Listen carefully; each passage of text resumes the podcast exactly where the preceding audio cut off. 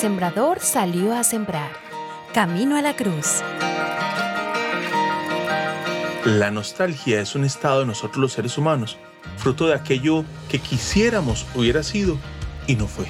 Esa es la experiencia de las mujeres mirando a lo lejos la escena de la cruz. Así lo narra el Evangelio de Mateo, capítulo 27, versículos 55 y 56.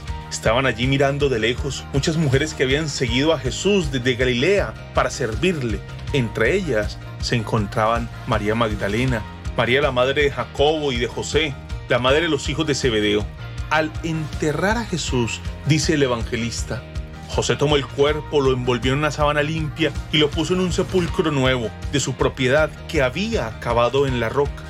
Luego hizo rodar una piedra grande a la entrada del sepulcro y se fue. Allí estaban sentadas frente al sepulcro María Magdalena y la otra María. Esa piedra que ha rodado parece que ha marcado el punto final a la historia que pensarían se escribiría a partir de Jesús. Trata de imaginar la escena. ¿Qué pensamientos pasaban por la mente de estas mujeres? Quienes fielmente habían caminado con Jesús y ahora las ha sorprendido la muerte. No lo esperaban, aunque él ya lo había anunciado. Posiblemente creían que sería otra más de sus parábolas o ilustraciones que solía usar para comunicar la esperanza del reino de Dios. Pero no fue así.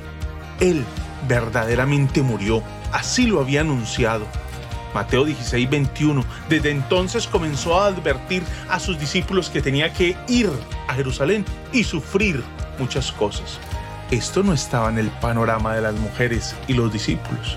Usted recordará que Pedro reprende a Jesús. Una vez escucha por primera vez el anuncio de la muerte. Pedro lo llevó aparte y comenzó a reprenderlo. Qué ligeros somos para escuchar. Parece que el impacto de las palabras era necesario que lo mataran. No les permite entender las palabras y que al tercer día resucitará.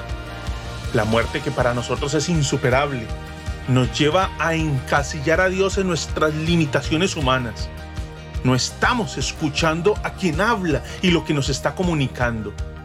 Dios es el emisor de tal decreto. Jesús tenía que ir a Jerusalén a morir.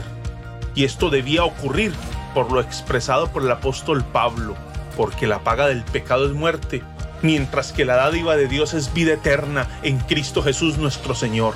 Romanos 6:23. Y la carta a los hebreos en el capítulo 9, versículo 22 nos dice, sin derramamiento de sangre no hay perdón.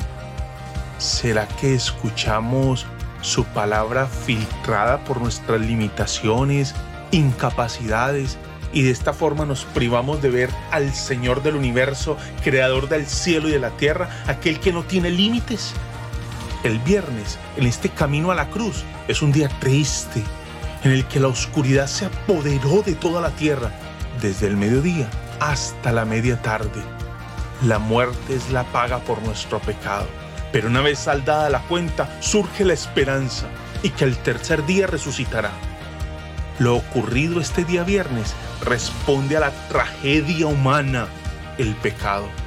Pero lo que nos espera más adelante responde a la misericordia de Dios. Esa piedra que rodó para sellar la tumba parecía un himno de victoria del diablo, quien celebra que Jesús ha muerto.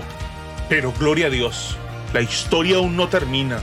Aunque las mujeres sentadas frente al sepulcro están invadidas por la nostalgia, aún quien escribe la historia no ha puesto su punto final.